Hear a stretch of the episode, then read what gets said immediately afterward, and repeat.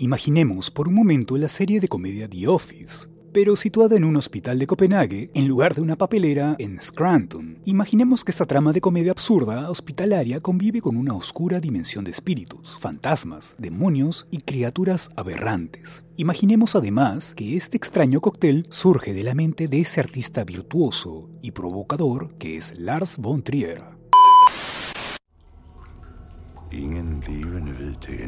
Men porten til riget er begyndt at åbne sig på ny.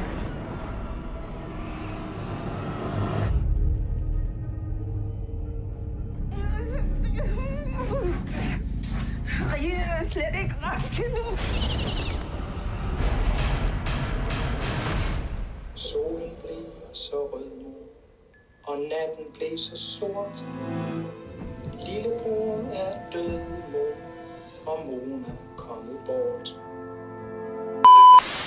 Algo de todo eso es, a grandes rasgos, la extraordinaria serie The Kingdom. Pero para hablar de The Kingdom Exodus es necesario repasar las dos primeras temporadas de cuatro episodios cada una, a fin de comprender cómo es que esta tercera entrega decide vincularse con aquellas 25 años después. La serie original causó risas y escalofríos, incluso con algunos momentos de terror corporal trastornado, en parte una parodia de drama hospitalario diurno tipo ER, en parte horror ocultista, se estrenó en Dinamarca en 1994, con una segunda temporada de cuatro episodios lanzada tres años después. El Reino es el nombre de un prestigioso hospital situado en Copenhague. Desde el mismo prólogo se nos explica el problema que yace bajo los cimientos de esta enorme mole de cemento que alberga el hospital. El mismo fue construido sobre un fantasmal pantano en el que las personas iban a lavar sus ropas en algún tiempo lejano. Pero algo extraño está pasando ahí abajo. Ninguno de los vivos lo sabe, pero las puertas del reino se están volviendo a abrir. Aunque no hayan podido volver algunos miembros del reparto original, el nuevo elenco funciona a la perfección, con cameos como Alexander Skarsgård y la aparición del ícono del Euro Horror Udo Kier. Tampoco falta el horror esotérico, con búhos satánicos, doppelgangers, corazones gigantes y viajes a través de las dimensiones por corredores secretos. Pero Von Trier pone más énfasis en el humor absurdo y las situaciones surrealistas. Von Trier mantiene el tono kafkiano y el humor absurdo del original, pero ahora con una capa metacinematográfica, con personajes que viven habiendo visto las dos primeras temporadas anteriores y criticando al propio director, mientras muestra visiones diabólicas en medio de operaciones de neurocirugía, encantamiento en salas de congresos y cumbres del mal que representan la desestructuración de Europa y el auge de la ultraderecha.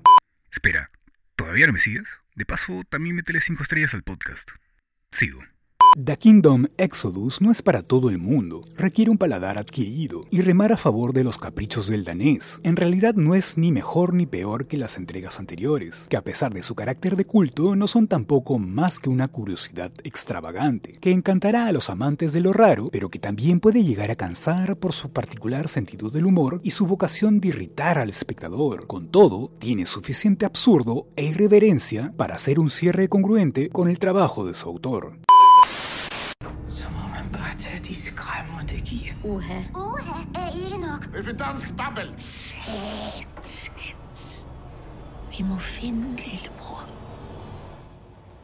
Ham kender jeg ikke.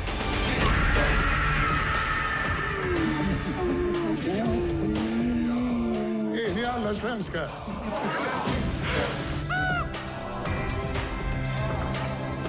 Vis mig hjertet.